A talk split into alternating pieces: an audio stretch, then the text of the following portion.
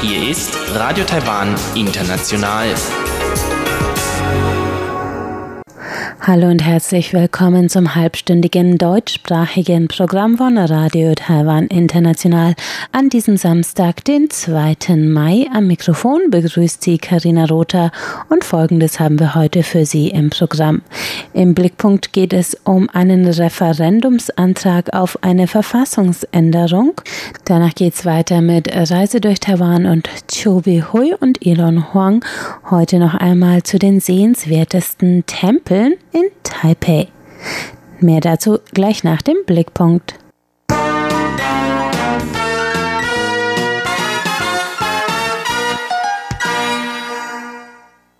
Am vergangenen Donnerstag hat die Taiwan Stiftung für eine neue Verfassung einen Antrag auf zwei Fragen im nächsten Referendum bei der Zentralen Wahlkommission eingereicht.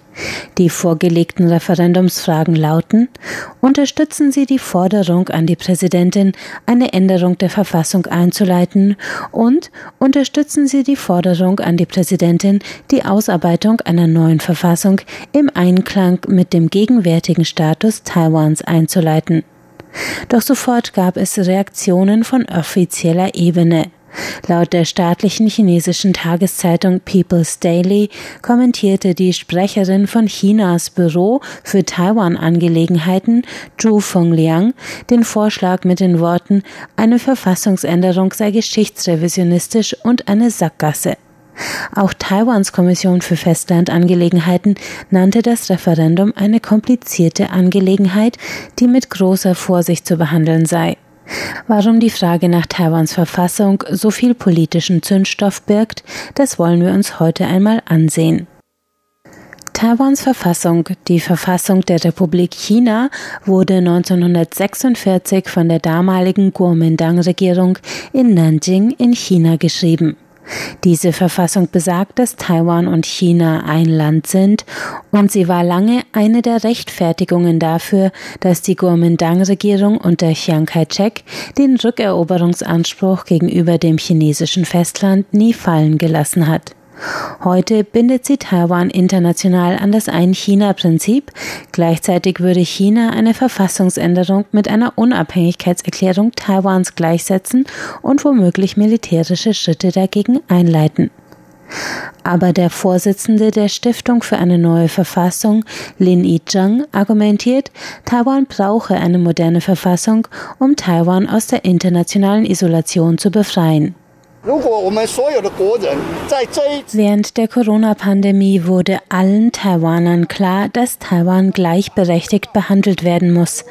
Und es gibt nur einen Weg, um Taiwan zu einem normalen Staat zu machen, und das ist die Erarbeitung einer neuen Verfassung, die Taiwans tatsächlichen Status abbildet. Lin sagt, laut jüngsten Umfragen unterstützten 2019 70 Prozent aller Bürger eine neue Verfassung und 83 Prozent der Bevölkerung sagten, sie verstünden sich selbst als Taiwaner. Dennoch ist nicht klar, ob das Referendum stattfinden wird. Am Donnerstag nahm die Stiftung erst die erste Hürde, indem sie 3000 unterzeichnete Anträge bei der Zentralen Wahlkommission einreichte. Nun müssen die Organisatoren noch knapp 290.000 Unterschriften sammeln, damit das Referendum am 28. August 2021 zur Wahl gestellt wird. Außerdem kündigte der Vizevorsitzende der Festlandkommission, Chen Ming-chi, an, dass der Referendumsantrag sorgfältig auf seine Rechtsgültigkeit geprüft werden wird. Wir sind der Meinung, dass alle Fragen im Zusammenhang mit der nationalen Souveränität und der Beziehungen über die Taiwanstraße sehr kompliziert und sensibel sind. Daher müssen sie unter Einbeziehung der Gesamtsituation gründlich geprüft und vorsichtig gehandhabt werden. Gleichzeitig ermahnte Chen China zu Toleranz gegenüber der pluralen Meinungen in Taiwans Demokratie.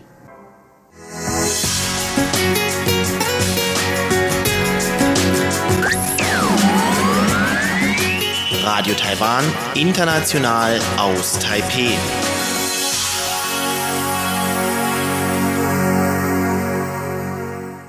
Es folgt Reise durch Taiwan und heute geht es weiter mit einem ganz besonderen Spaziergang durch die Stadt Taipei und zwar zu den sehenswertesten Tempeln.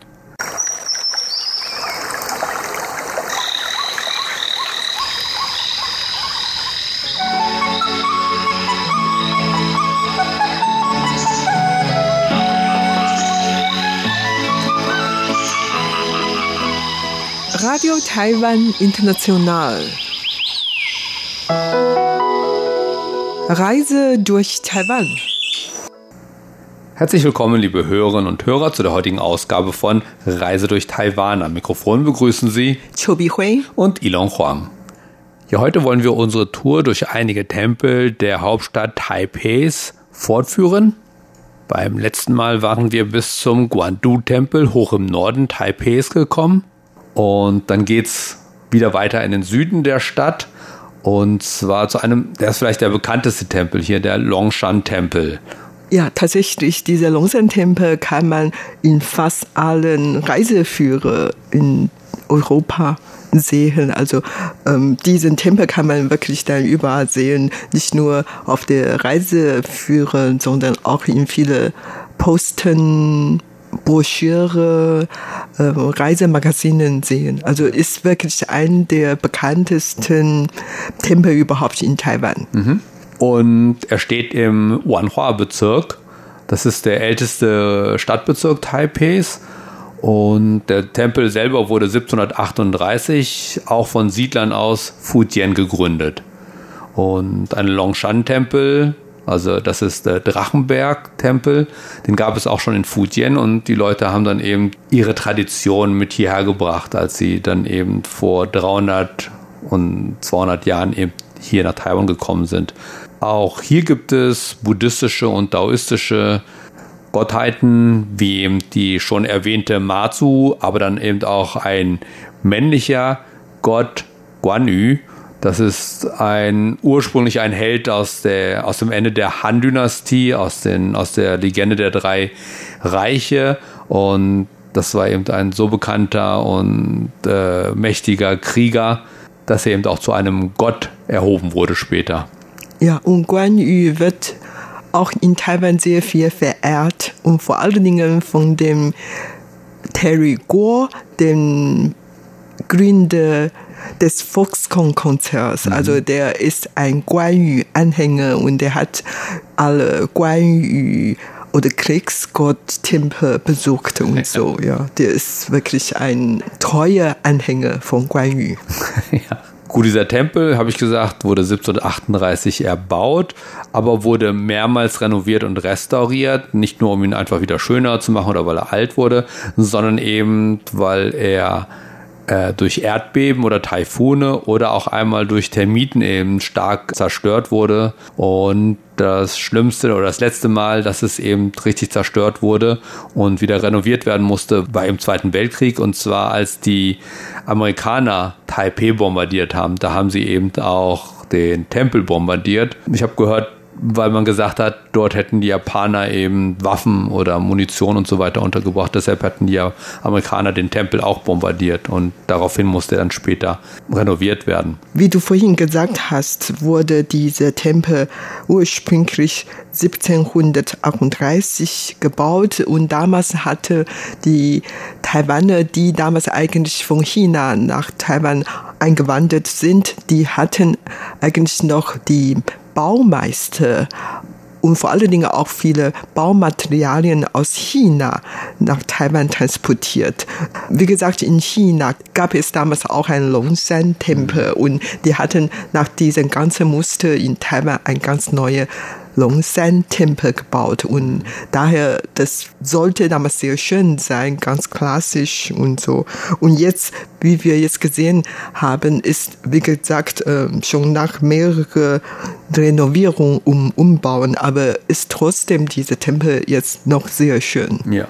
Also es ist immer noch ein Besuch wert und man sieht auch immer wieder sehr, sehr viele Touristen dort und auch sonst ist immer sehr viel los. Also es gehen auch immer noch sehr viele Taiwaner dorthin, um zu beten, um Räucherstäbchen abzubrennen und so weiter. Und du hast auch noch vorhin erwähnt, dass dieser Tempel im Bezirk Wanhua befindet. Und Wanhua ist tatsächlich der älteste Bezirk von Taipei.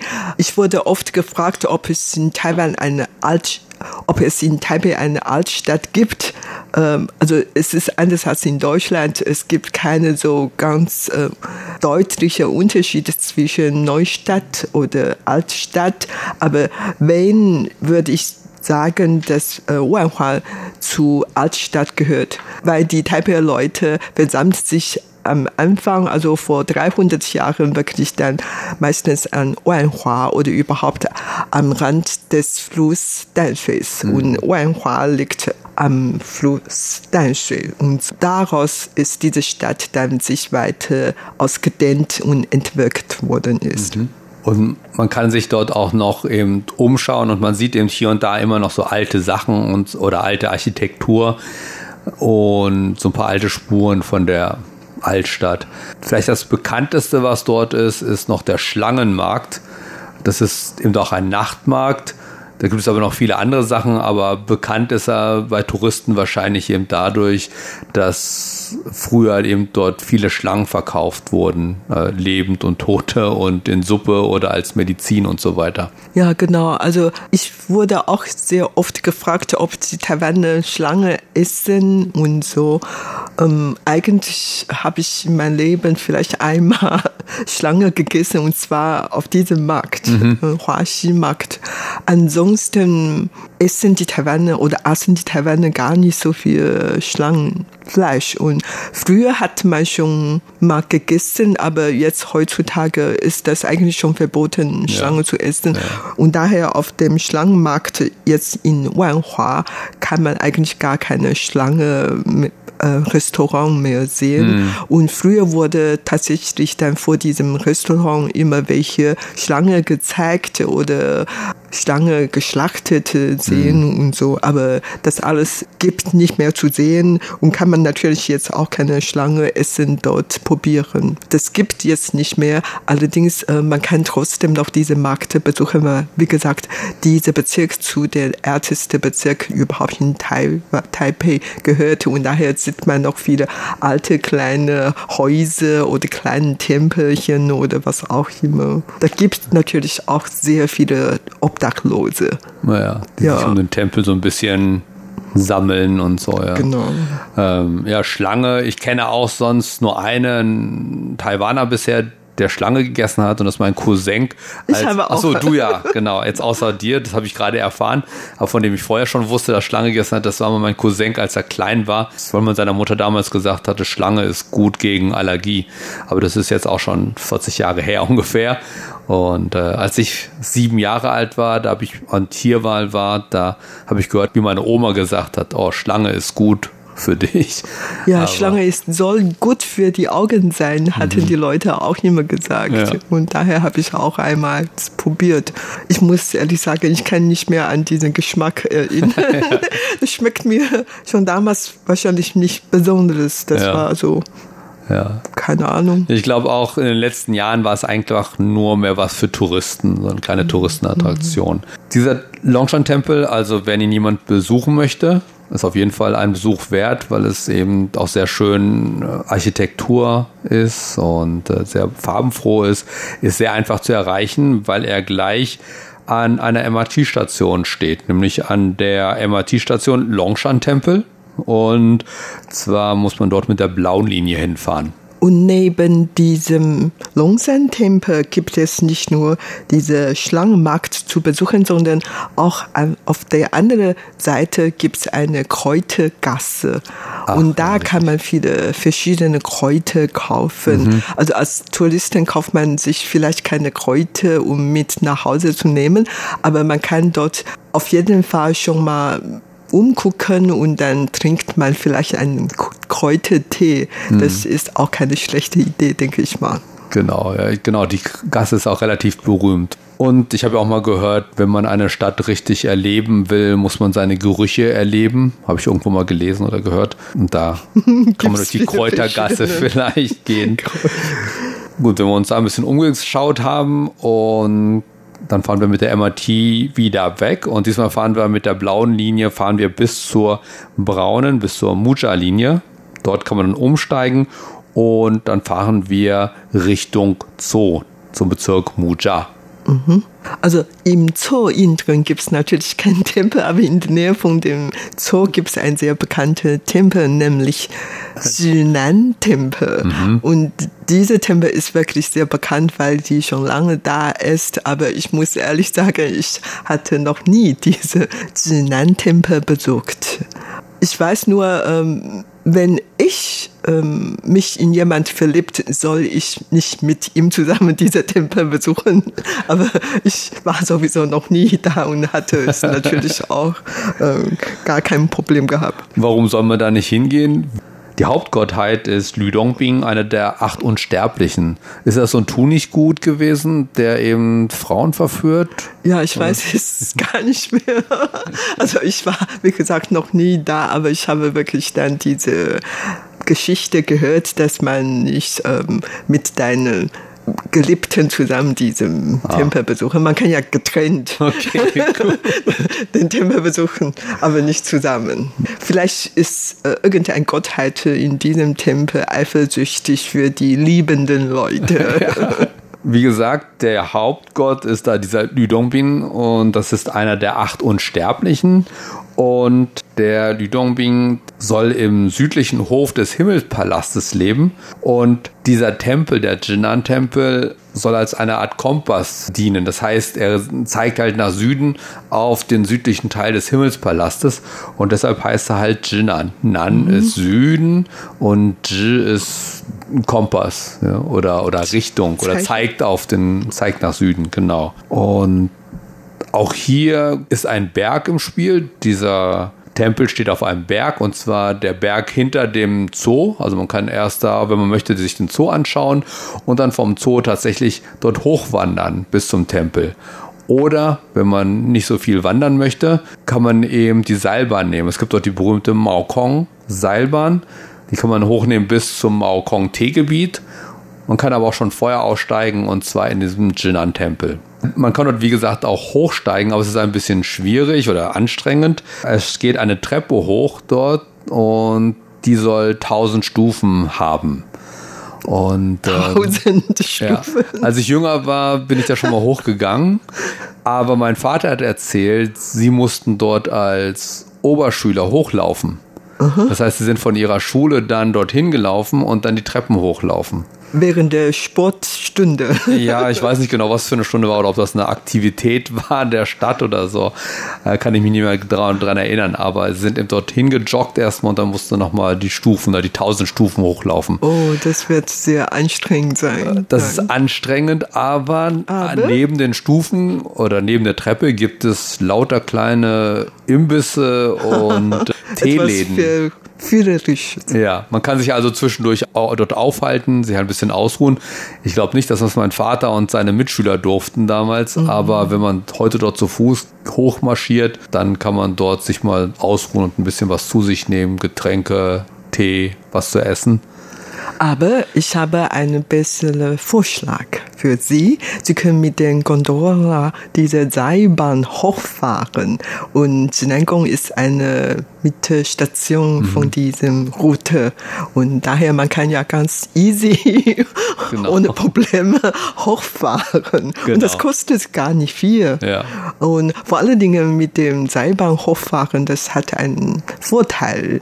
Also erstmals, das ist nicht so anstrengend, überhaupt nicht. Und zweitens, das hat, darauf hat man wirklich eine sehr schöne Anblick mhm. auf den Wald. Ja, genau. Also das werde ich wirklich sehr empfehlen, mit dieser Gondola zu fahren. Ich bin überhaupt in der ganzen Welt mit sehr vielen Seilbahn gefahren, aber mit dieser Seilbahn, das hat man wirklich so wenig mhm, und ja. da nicht mal so zwei Euro ja, für genau. eine lange, lange Strecke. Mhm.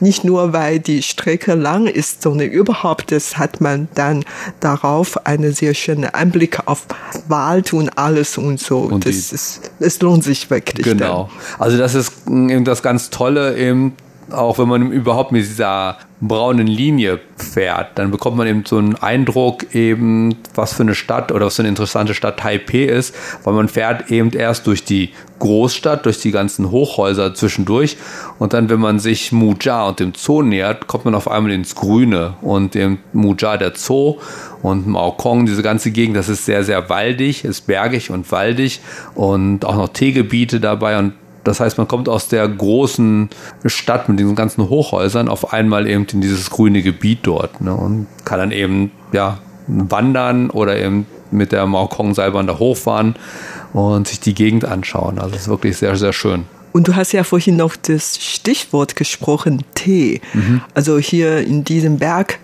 ähm, kann man nicht nur für Teeplantage besuchen, sondern überhaupt auch Tee trinken, mhm. Teeprobe äh, probieren oder überhaupt auch viele Tee essen probieren. Da gibt es genau. so viele Restaurants oder Cafés oder Teehäuser. Da mhm. kann man wirklich dann schönen Tee trinken. Und bekannt für diese Gegend ist eigentlich der Baozong-Tee. Also die mhm. ist äh, meistens in Nordtaiwan eingepflanzt ja. und in diesem Gegend.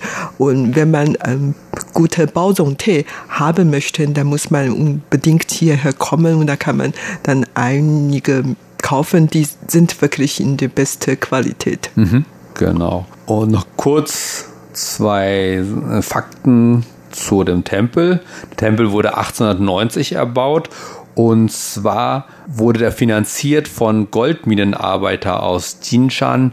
Jinshan ist ja ein kleiner Ort an der Nordostküste Taiwans, wo früher eben Gold abgebaut wurde. Und die Arbeiter, die dort hm, beschäftigt waren, die haben eben diesen Tempel, diesen Jinan-Tempel finanziert.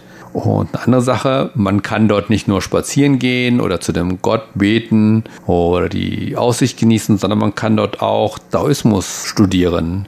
Und zwar gibt es dort dieses China Daoism Institute. Und dort kann man äh, einen Bachelor oder einen Master sogar machen in Daoismus. Ne, man kann da zwei Jahre lang studieren und dann bekommt man seinen Bachelor oder nochmal zwei Jahre, dann bekommt man seinen Master. Und tatsächlich, es handelt sich hier um ein taoistischer Tempel, also keine buddhistische Tempel. Mhm. Longsan-Tempel zum Beispiel ist eigentlich ist ursprünglich ein buddhistischer Tempel, aber im Nachhinein sind auch einige taoistische Gottheiten dort untergebracht worden. Allerdings handelt es sich ursprünglich, wie gesagt, um einen buddhistischen Tempel. Und hier, Zhinan-Tempel, ist eine reine taoistische Tempel. Mhm. Kein Wunder, dass man doch auch sogar Taoismus studieren kann. Genau. Dann haben wir uns dort so ein bisschen umgeschaut, wie gesagt, man kann sich den Tempel anschauen, aber wie du auch schon erwähnt hast, drumherum gibt es viel, viel zu sehen, viel Natur, viel Tee, viel Berge, Wald und natürlich auch der Zoo. Der Zoo ist übrigens sehr, sehr günstig, kostet knapp drei Euro für einen Erwachsenen. Mhm. Nicht mal, also, und für Kinder ist er noch billiger. Und es ist wirklich ein sehr großer Zoo. Das heißt, es ist also auf jeden Fall auch ein Besuch wert, vor allem wenn man mit Kindern unterwegs ist. Und der ist halt wirklich sehr preisgünstig, obwohl er eben sehr viel bietet. Noch ein Grund, diesen Jinan-Tempel oder überhaupt Maokong zu besuchen. Also wenn man in den Abenddämmerung mit der äh, Gondola hochfahren, dann kann man dort ähm, Abendessen bekommen und dann kann man dort wirklich einen sehr, sehr schönen Blick auf die Stadt Taipei, so eine Lichtmeer, dann ist ja vor vor euch und das ist einfach ein schöner Anblick. Mhm. Und das werde ich wirklich immer weiterempfehlen, weil ich ja schon oft diesen schönen Anblick genossen habe. Genau, ja. Wo du gerade Nacht erwähnt hast, da fahren wir mal zu einem anderen Tempel, der gerade in der Nacht im sehr schön ist, wo man auch nachts eben reingehen kann oder abends reingehen kann und der dann eben sehr, sehr schön erleuchtet ist. Und zwar der Xingtian Gong, der Xingtian Tempel. Der liegt mitten in der Stadt und der ist aber auch sehr einfach zu erreichen und zwar auch mit der MRT, liegt genau an einer MRT-Station, auch der Xingtian-Tempel MRT-Station. Dazu fahren wir dann eben mit der braunen Linie wieder zurück in die Stadt und dann steigen wir dort auf die gelbe Linie um. Beziehungsweise man muss erst über die rote oder blaue Linie nochmal umsteigen und dann kommt man auf die gelbe Linie und dann kann man im Xingtian-Tempel aussteigen. Ja, und du hast gesagt, äh, man kann abends diesen Tempel besuchen. Das kann ich wirklich dann bestätigen, weil ich in den letzten paar Monaten zweimal abends diesen Tempel besucht. Eigentlich hatte ich in der Nähe von diesem Xintian-Tempel schon ein paar Jahre gewohnt und ich kenne diesen Tempel sehr gut. Ich hatte damals sehr oft meine Mutter begleitet, diese Tempel zu besuchen und daher, also ich kenne diese Tempel und, und diese Tempel gehört zu einem der am meisten besuchten Tempel in Taipei. Und mein Vater hatte früher auch immer am ersten Tag des Neujahrsfest ähm, diesen Tempel besucht. Und nicht nur mein Vater, sondern viele Taiwaner, viele Taipeier Bürger, die machten ja immer so, am ersten Tag des neuen Jahres, dann besucht man einen Tempel, um das Glück für das ganze Jahr zu bitten. Und das hat mein Vater immer gemacht. Und dieser Tempel ist auch sehr oft renoviert worden und ist jetzt sehr schön, mhm. sehr ruhig. Und man darf jetzt in diesem Tempel kein Räucherstäbchen mehr anzünden und man kann auch keine Feuerwerk anzünden. Mhm. Und das herrschte dann jetzt tatsächlich wieder eine ganz andere Atmosphäre. Es ist ganz ruhig und ordentlich und sauber. Genau, also das mit den Räucherstäbchen, das hat Umweltgründe und zwar spricht man hier in Taiwan immer mehr davon, dass man aus Umweltgründen, wenn möglich, immer mehr Feuerwerk aufgeben will oder verbieten möchte und auch Räucherstäbchen verbrennen soll immer weniger werden. Und der Xintian Gong war wohl einer der ersten Tempel hier in Taipei, die das Verbrennen von Räucherstäbchen verboten haben. Und was interessant da auch noch ist, ähm, also einmal denke ich, er ist ziemlich groß ich glaube, er ist so 7000 Quadratmeter groß. Und selbst ohne diese Zahl hatte ich im Vorher auch schon immer den Eindruck, dass es schon relativ groß ist. Und was aber sonst mir immer aufgefallen ist, dass es dort sehr viele Wahrsager gibt drumherum. Leute, die mit Vögeln oder mit was macht man noch Wahrsager? Reis. Reiskörner. Oder Handfläche. Ja. Oder Gesicht. Genau, äh, ja. Ja, oder dann Bazi wie kann man das erklären? Also wenn ein Gebot, Gebot gerade Gebot ist, dann gibt es ein paar Geheimdaten, die zu der Person gehört. Und aus diesen Daten dann kann ein Wahrsager das Schicksal dieser Person voraussagen. Mhm. Und das ist eben bei diesem Tempel sehr, sehr viel. Ich glaube, bei anderen Tempeln gibt es das hier und da auch, aber bei dem Tempel sieht man das überall. Es gibt auch zwei oder drei Tunnel oder Straßenunterführungen und auch in diesen Unterführungen sitzen lauter Wahrsager, die einem eine hoffentlich glückliche Zukunft wahrsagen. Oder du kannst zum Beispiel auch sie fragen, was für einen Namen du für dein Kind aussuchen sollst. Ja, genau, genau. Und die Japaner besuchen sehr gerne diesen Tempel, weil die auch gerne zu dem Wahrsager gehen. Mhm. Und überhaupt, man muss nicht unbedingt zu einem Wahrsager gehen und Geld bezahlen, um seine Schicksal zu wissen, sondern überhaupt im Tempel, da kann man durch Bye-Bye und dann bestimmte Zeremonie